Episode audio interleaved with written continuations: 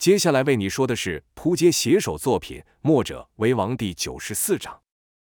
见赵天烈将江满红打倒后，与江满红一起来的神秘少女与秦璐等人一点也不觉得有什么，好像他们根本就不是一伙人。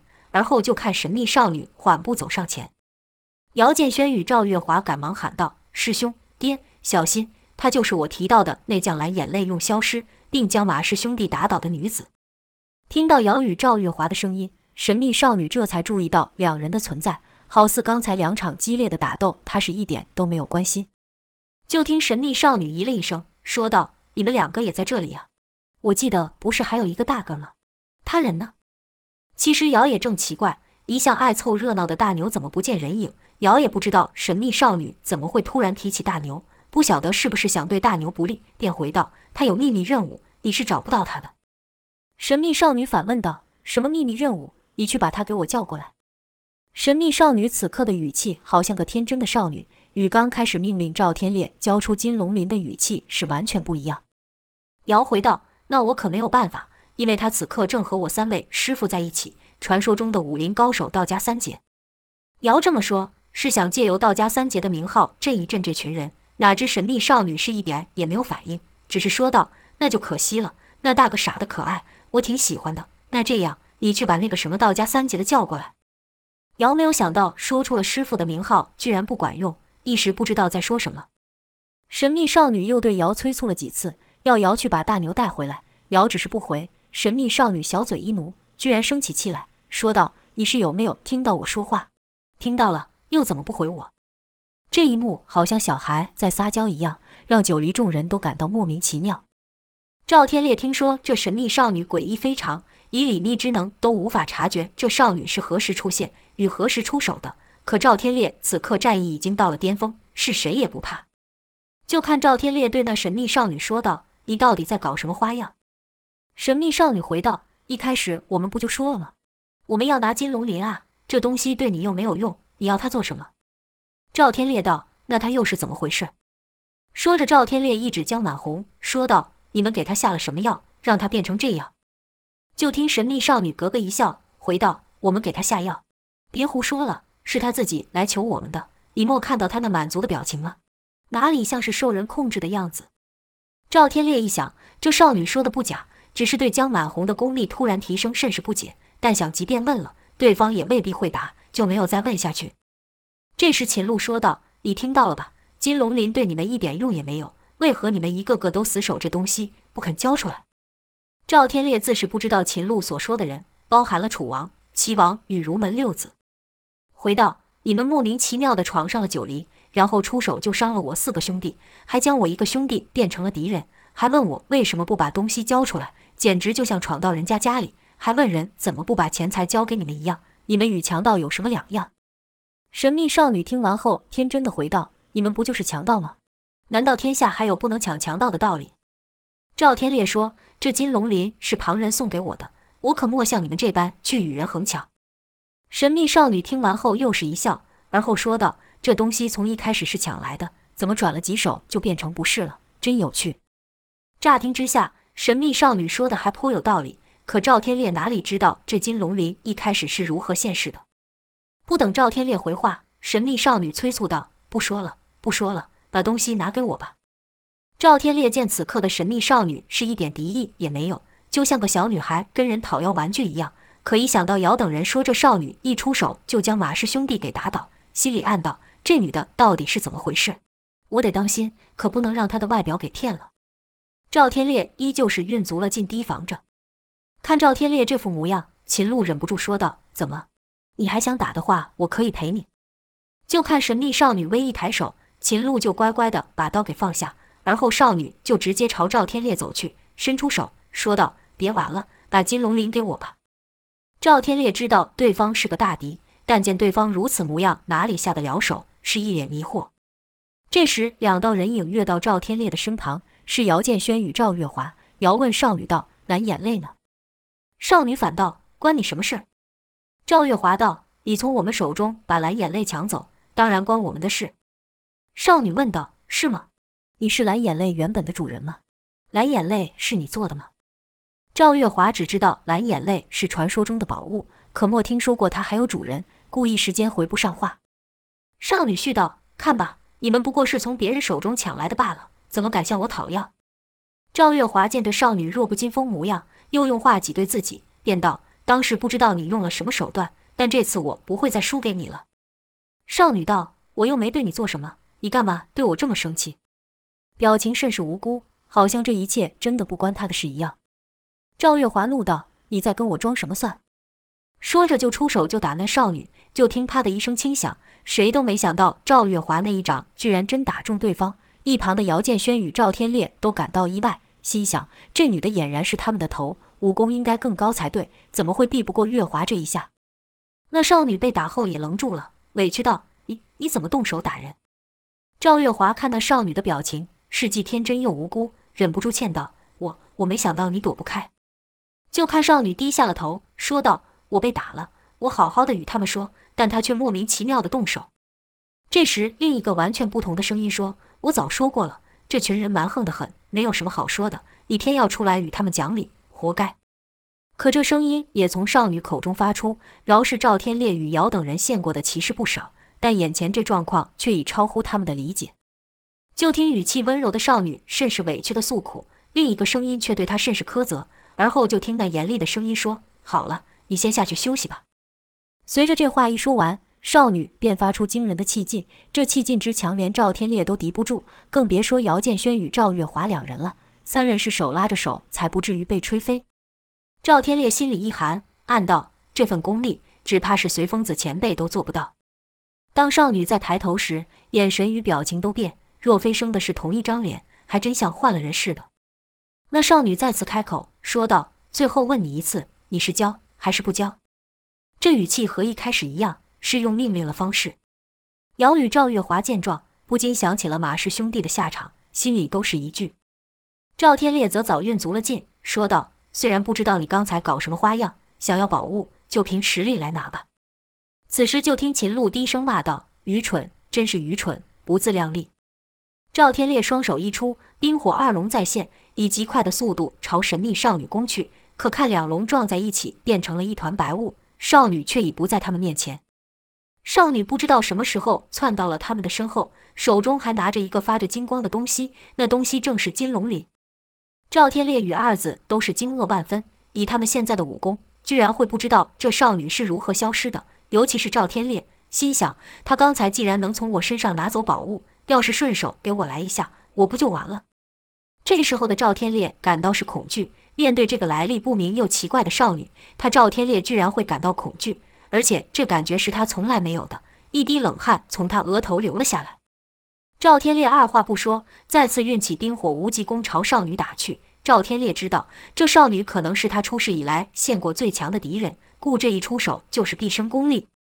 此时赵天烈的拳不再是冰火尽分击，而是融成一体，就好像他体内的内劲一样。他整个人化成了一个极为厉害的武器，朝对方攻去。这一招赵天烈自练成冰火无极功后都没有用过。就看赵天烈道打到少女时，突然停在了半空中，无法再前进分毫。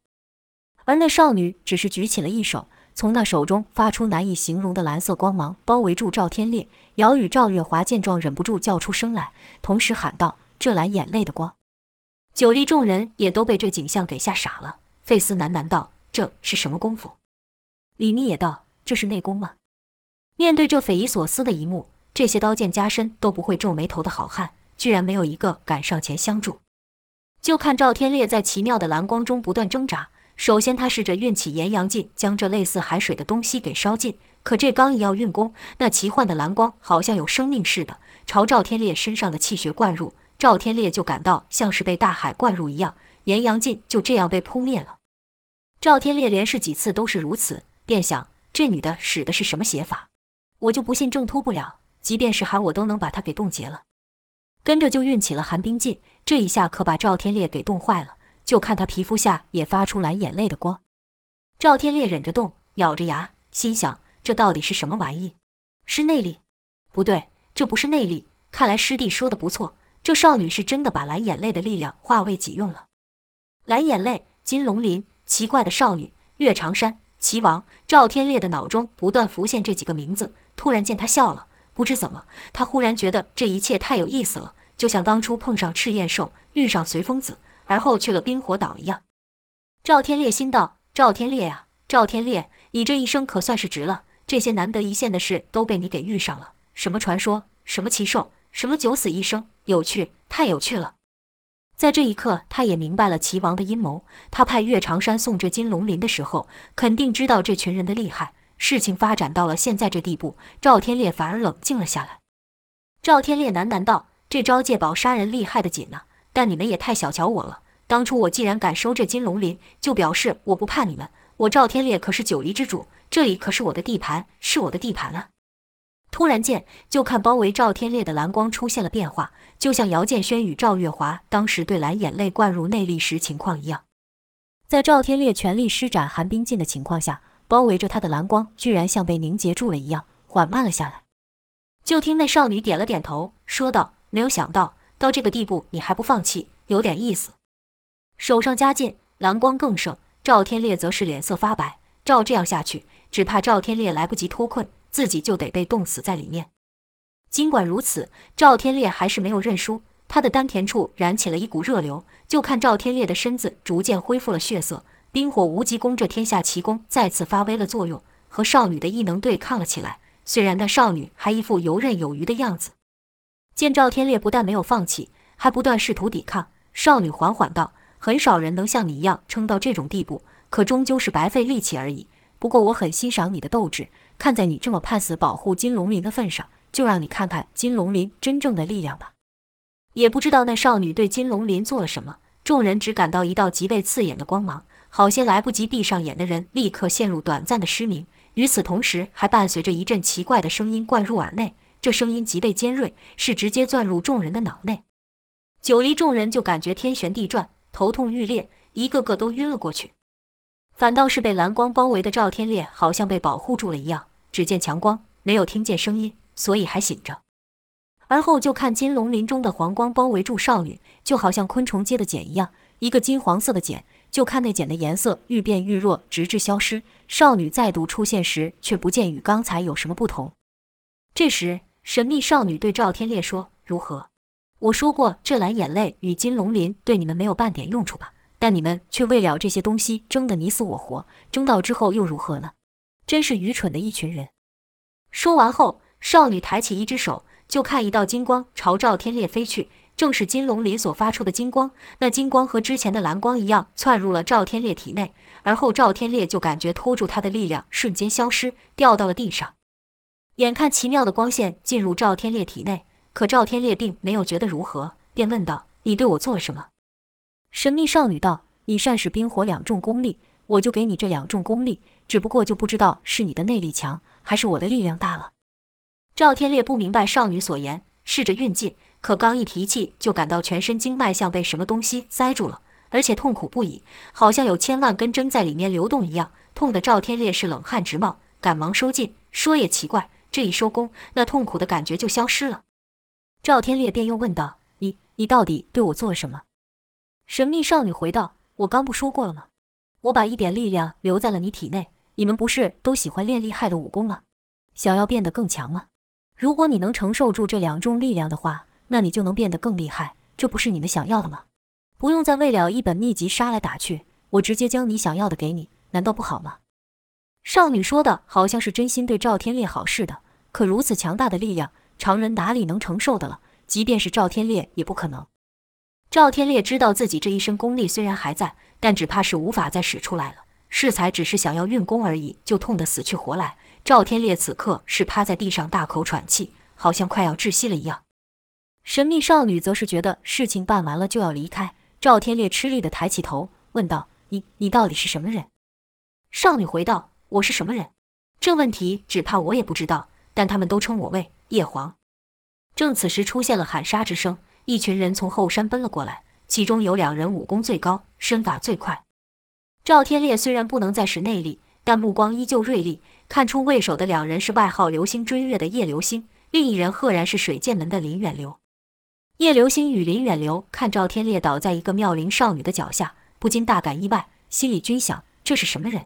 为什么赵天烈会倒在他的脚下？难道赵天烈败了？败在这少女手下。虽然满脑子疑问，但两人的脚步可没有因此而慢下。也就在这时候，对方也有一人也朝他们奔去，是秦璐。叶流星与林远流互看了一眼，都想这女的也生得太高大了，赵天烈肯定是败在了她的手下。林远流与叶流星两人的出现，那自称叶皇的少女自然知道，但她连头也不转去看，她知道有秦璐在，这两人根本不是对手。眼看双方愈来愈近，赵天烈突然大喊道。两位别与他动手，快点退下！叶流星与林远流心想：这女的有这么厉害？若是旁人说这话，两人或许会不信，依旧会冲上前与对方动手。可说这话的人是赵天烈，叶流星与林远流就不敢大意，立刻朝左右分开。两人刚一分开，秦璐的刀就到了。所幸两人有听赵天烈的话，不然秦璐这一刀下去，两人只怕就要被腰斩。秦璐只是这么一刀。叶流星与林远流心里都是一凛，均想这女的好厉害。这次不等赵天烈提醒，立刻又朝后退了好几丈。好在秦璐见两人后退后，又把刀扛在肩上，并没有要上前追击的意思。此时那叫叶黄的少女已经渐渐走远，秦璐便也转身跟上。经过赵天烈时，稍停下了脚步，看了赵天烈一眼后说道：“你很幸运，有这么多人肯为你拼命。从前也有一个人肯为我拼命，可惜他不在了。”说这话时，秦璐眼中流露出感伤。赵天烈自然不明白秦璐说这句话是什么意思。这群神秘人来得突然，走得也快，一会就不见人影。叶流星与林远流赶到赵天烈身边，问道：“这群人是什么来历？你伤得严重吗？”就看赵天烈摇了摇头，没有回答两人的问题，反而问道：“你们怎么来了？”叶流星道：“是夫人给我送的信。”林远流也说。信上说九黎将面临前所未有的大敌，需要帮手。收信时我还以为夫人在跟我开玩笑，心想是哪个吃了雄心，吞了豹胆，敢来挑战九黎。没有想到还真有人来犯。赵天烈心里佩服道：“还是月英想得周到。”目光就朝梁月英看去，这时就看水剑门的弟子与叶流星的手下在帮众人推拿，试图唤醒他们。功力较高的费斯、李密、卢也平。公孙仇、姚建轩与赵月华等人不用人叫唤就自己醒了过来，可醒是醒来了，两眼却还是看不太清楚，只能朦胧地看到人影在眼前走来走去。姚骂道：“那女的又使怪招，可恶，可恶啊！下次再让我碰到……”不等姚说完，公孙仇就插口道：“碰到又如何？他不是我们能赢得了的对手，有这功夫乱喊乱叫，不如赶紧闭眼调息。”姚这才住口。没有一会。就听其他醒来的寨兵叫道：“我看不见了，完了，我肯定是瞎了。”也有寨兵喊道：“那恶心的声音好像还在我脑袋里，谁帮我把他给赶出去？”哎呀，又来了，又来了啊！慌张、害怕、不知所措的情绪瞬间蔓延。毕竟他们都看到，他们心目中那天不怕地不怕，不可能会败的霸王赵天烈输了，好比他们九黎都被人给拆了一样。即使自己外伤病没这么严重，但心里却将忍不住这感觉给放大。故事一个叫的比一个大声。另一边，赵天烈则是对赶来帮忙的叶流星与林远流两人说：“让两位看笑话了。”林远流道：“那拿刀的女子武功确实厉害，若非寨主提醒的早，只怕我们都躲不过那一刀。”赵天烈苦笑道：“那使刀的女子确实厉害，但我不是败在她手上的。”此话一出，叶流星与林远流都是一愣，同时问道：“那是谁？”赵天烈摇了摇头，没有回答。叶流星与林远流自然也注意到江满红躺在地上，而且始终都没有动过，便问道：“江兄他怎么了？”赵天烈道：“死了。”林远流赞道：“江兄真不愧是一条汉子，即使武功不如对方，却仍敢和对方拼命。”林远流以为江满红是战死的。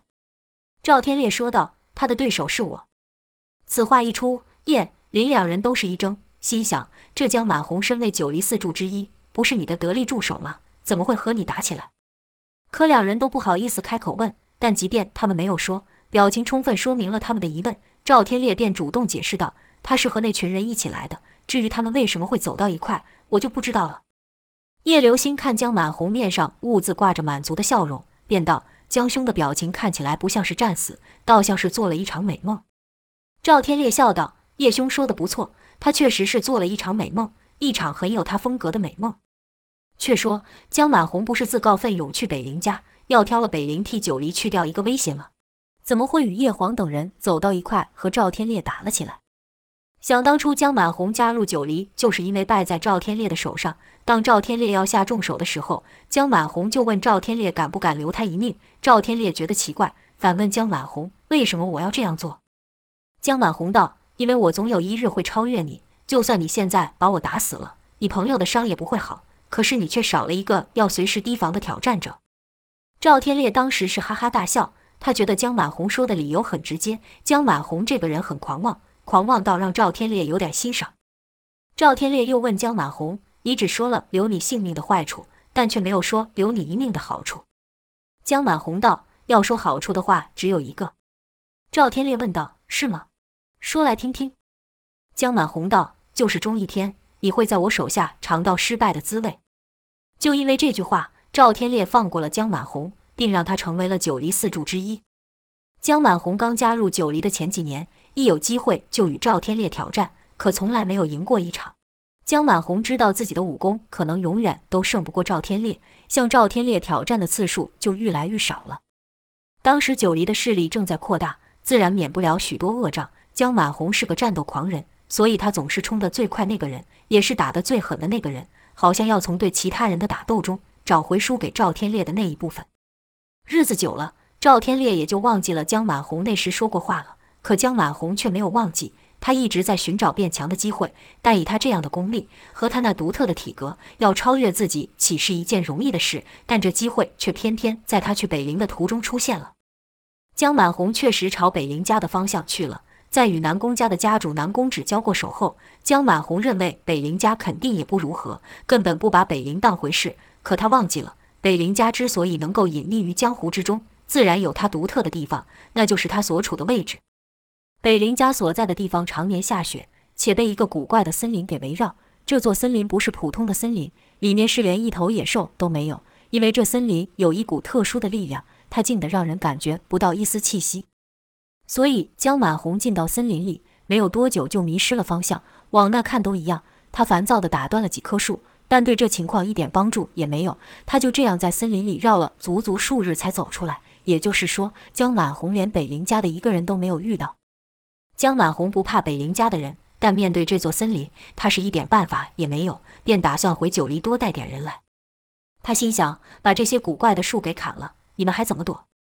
江满红前脚刚离开这座森林，后面有一群人就进了去。为首的人是一头红发，赫然是南宫烈；另外两人居然是西门锦与东郭醉。这几人前往北陵家的所因何故，乃是后话，这里暂且不提。就在江满红回九黎的路上。他看到了一场战斗，那是一场攻防战。这场景于乱世中并不少见，但这次却吸引住了江满红的目光。因为攻击的那方太强了，城门一下就被打破了。带头进攻的那人莫用什么器具，只是凭着一把长得惊人的大刀，而且这人还是个女人。这女子便是秦露。江满红没能与北陵家的人交上手，又被那古怪的森林困了数日，心里正烦闷，想找人痛快地打上一架。此刻看到秦露如此厉害，江满红便忍不住找他挑战了。秦露自然不会怕江满红，两人的功夫还颇为相似。秦露的出手没有套路，没有招式，纯粹凭借着经验与反应。江满红的狂劲也是如此，对手愈强，愈能激发他那不服输的狂劲。刚开始，秦露还以为江满红是对方找来的帮手，可看江满红是谁都打，守城方的人也被他伤了不少。秦露才知道江满红只是单纯想找人一战。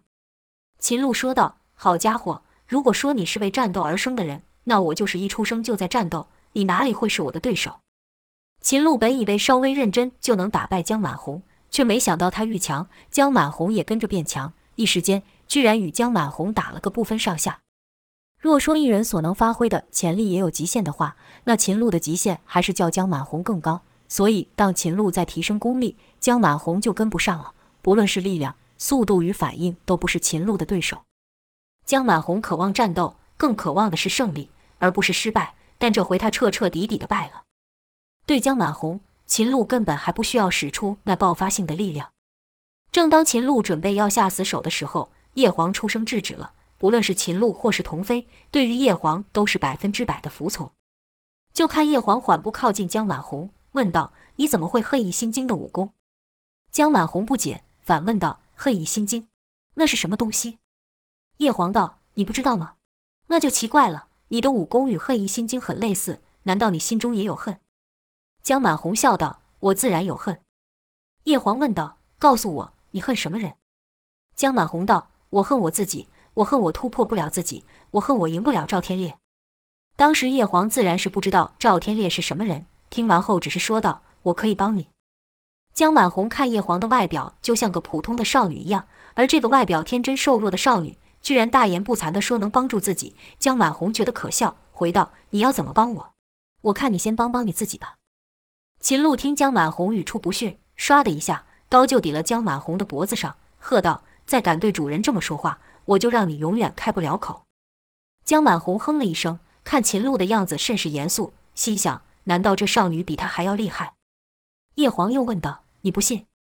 江满红没有回答，他觉得这少女的问题很是愚蠢。叶黄又问道：“你想要得到更强大的力量吗？”江满红才回道：“废话，当然想。”叶黄续道：“即便那代价是你的性命，你也愿意？”江满红大声说道：“与其当一辈子的手下败将，我宁可痛痛快快的战斗至死。”秦璐听江满红虽然败了，但居然还能说出如此豪气的话，也不禁觉得江满红是条汉子。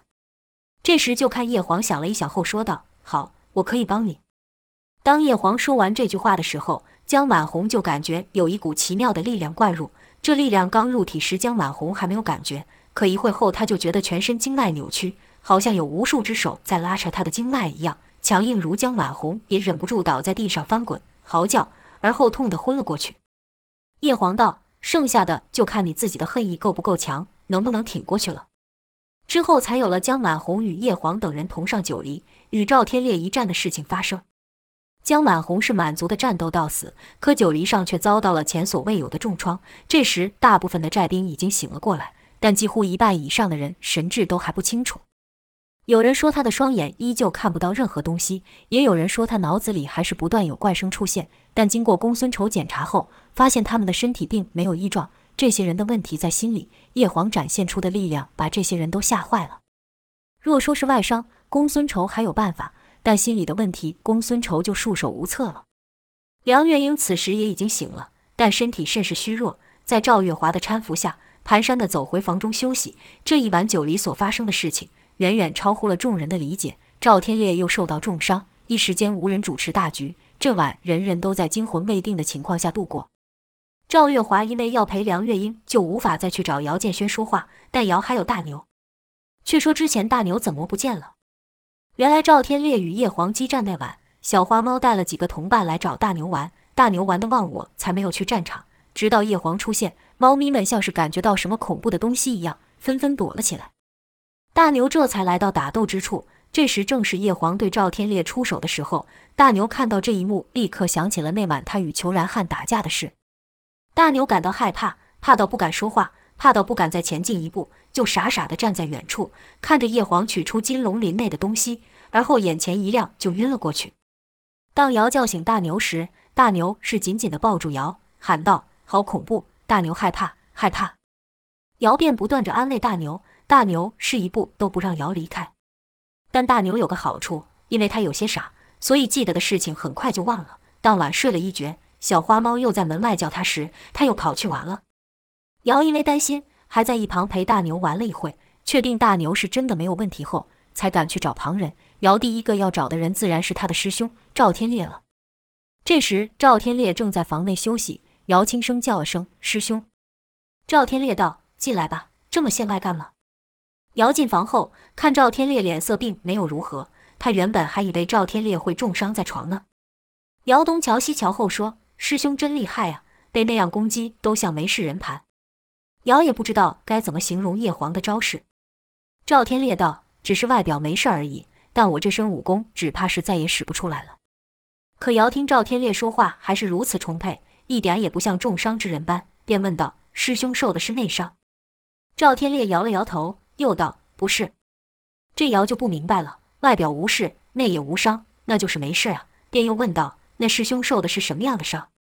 赵天烈道：“只怕我也不知道。”姚问道：“有请公孙叔看看吗？”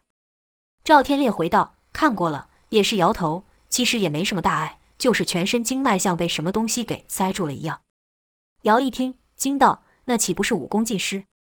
赵天烈道：“这倒是没有，你瞧我的内力还在。”说着，赵天烈就示意姚来探他的气息。姚这一探，发现赵天烈体内那浑厚的内劲确实和以前一样没有消失。这姚就这明白了，喃喃道：“既然内力未失，手脚无恙，那怎么会说使不上武功了呢？”赵天烈道：“要是不运功便无事，但若是想提气就不行了。”姚道：“这岂非是眼看着宝藏在眼前却碰不得？”赵天烈一听，哈哈大笑道：“师弟，你这比喻真是有趣。不过确实如你所说的一样，我的功力还在，只是无法再使了。”刚一说完，赵天烈突然想到：“你不是会使太虚御引术吗？不如你把我这身功力给吸去。”姚赶忙说道：“这这怎么成？”赵天烈说道：“怎么不成？你我是同门师兄，传给你不是刚好吗？”姚道。但如果我这么做，师兄你就会变成一个不会武功的人了。你可是九黎的寨主，不会武功，这怎么能行？赵天烈道：“这寨主之位我哪里稀罕了？武功高就能当寨主的话，那这位子可得让那个少女来坐了，不然让你来当也可以。”姚赶忙拒绝道：“师兄你就别拿我开玩笑了。”虽然姚以前还真有过这么念头，想和赵天烈一样当个叱咤风云的人物。但经过了这么多事，他了解到，即便强如赵天烈，也有许多事情需要妥协。像替齐王去取来眼泪，就是其中之一。身为一寨之主，所做的每个决定都要以全寨的利益为优先，不能只是靠自己的喜恶随心所欲。这就和姚所想象的不同了。赵天烈笑道：“怎么不可以？说起来，当今世上也只剩你一人会冰火无极功了。这功夫可是九黎的招牌，你当然可以。再说了，我说你可以。”谁敢说不行？姚说道：“师兄别说笑了，我连自己都管不好了。打我出生以来是大错常犯，小错不断。再说我这冰火无极功也才练了半吊子，没有砸了师兄你的招牌就很不错了。”赵天烈沉思了一会后说道：“师弟，就算帮我一个忙，试试看吧。”见赵天烈突然严肃了起来，姚感到有些奇怪，问道：“帮什么忙？”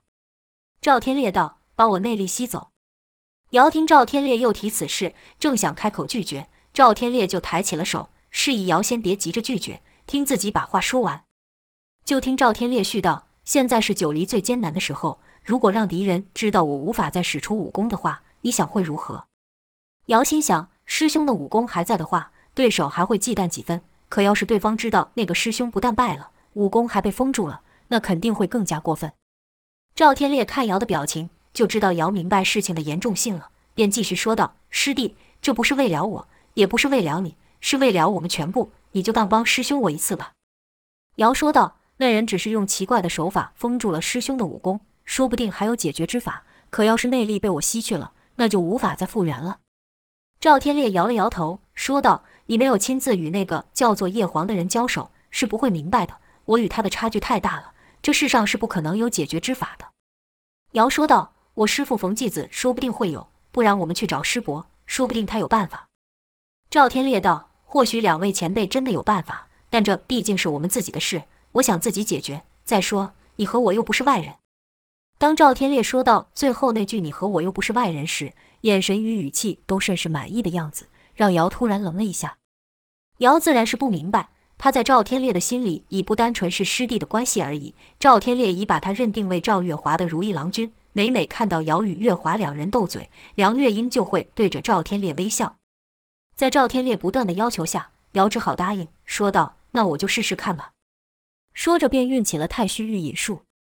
就见以瑶为中心，四周刮起了旋风，而后这风就变得愈来愈小，像是都收进了瑶的体内，直至恢复正常。这时候，瑶开口说道：“师兄，那我来了。”赵天烈道：“不用这么小心，放手去做。”反正结果也不会比现在更差了。瑶点了点头，而后与赵天烈掌心相对，运起功来。可这太虚御引术，即便再神奇，也不能隔空吸取对方的内力，还是需要将对方的气息引导出来，再吸到自己体内。姚这一引气，就觉得赵天烈的内力被什么东西给堵住了一样，好像在河道中设下了一个栅栏，不让水流过。这便是叶黄给赵天烈的礼物。可姚不知道。还以为是赵天烈内力太过深厚而吸不过来，便又将功力给提升起来。这一下果然引得赵天烈体内的冰火内劲窜起，但依旧突破不了叶黄的封印。如此，姚就好似在池塘中搅动一般，只换了水上下激荡，却无法引出一滴水来。赵天烈起初还能忍住，但很快的就痛苦不已，冷汗直流，全身颤抖了起来。姚察觉到不对，是立刻收工，手刚与赵天烈分开，赵天烈就整个人倒下，全身僵直，口吐白沫。正此时，赵月华的声音从屋外传来，说道：“爹爹，娘让我来看看你有没有怎么样。”赵天烈此时是强忍着痛楚，只能勉强说出几个字。赵天烈以眼神看向姚，并拼命摇头，那意思再清楚不过。赵天烈不希望旁人看到他这副模样，尤其是赵月华。赵天烈的眼神接近哀求，他让姚想办法挡住赵月华。姚点了点头。正当赵月华的手要推门时，姚闪身而出。赵月华一愣，问道：“你在这做什么？”姚道：“我自然是来找师兄啊，但没有现着人。”赵月华道：“是吗？那爹爹上哪去了？”姚耸了耸肩，说道：“这我哪会知道？但我想，经过了昨夜那一战。”这寨里肯定有不少事情要他操心的。赵月华道：“这倒也是，几位叔叔一早就与娘不知道在谈些什么，谈到现在都还没有完。”姚便道：“话说你身为这寨的小姐，怎么好像没有你的事一样？”赵月华窘道：“谁谁说我没事的？”姚道：“别装了，我还不了解你吗？你别在这当头惹事，就谢天谢地了。”赵月华听着刺耳，说道：“你就这么小瞧我吗？”姚就是故意要激赵月华的，见赵月华上当，就立刻说道：“你要真有时间，不如去关心一下大牛。”赵月华便顺着问道：“大牛，大牛他怎么了？”姚道：“昨天那一幕，大家都傻了，大牛也被吓得整晚不敢合眼。我说你就先别烦师兄了，师兄现在肯定正忙着呢，不如你陪我去看看大牛吧。”赵月华便答应了。赵月华没有发现姚在与他说话的时候，衣衫都湿了。这是因为他担心拦不住赵月华，辜负了赵天烈。